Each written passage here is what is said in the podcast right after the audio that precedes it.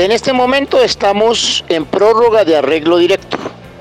Hoy no estamos negociando eh, porque se haya pactado prórroga, sino ya en lo que tradicionalmente se denomina etapa limbo, o sea, por fuera de la prórroga. Han habido movimientos y hay acuerdos en una gran parte de lo que sería la nueva convención colectiva de trabajo.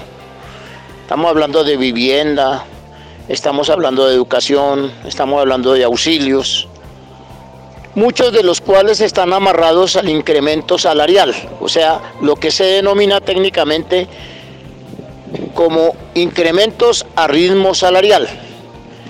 En salarios, hay acuerdo de que el incremento salarial que se alcance comience a regir el primero de enero de 2022. Iría hasta el 31 de diciembre de 2022.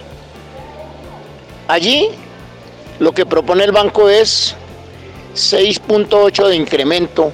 Los sindicatos estamos parados en que tiene que ser el 7.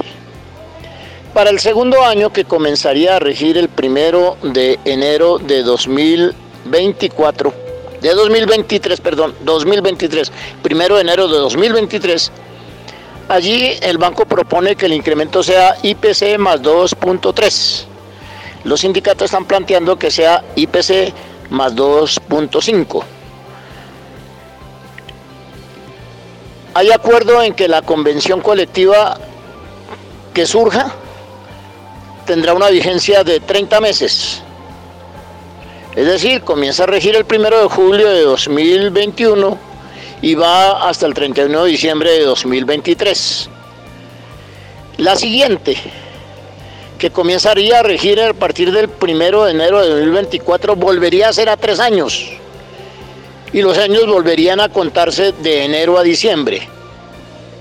Pero esta, repito, solo es a 30 meses sin embargo, tiene incremento salarial en dos años, 2023, 2022 y 2023, 2022 y 2023.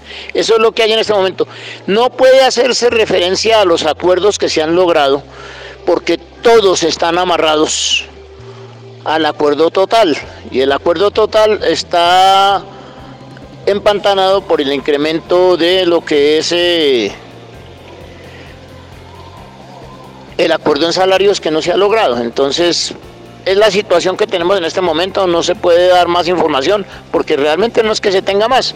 Hasta que no se acuerde salarios no hay nada acordado. Gracias.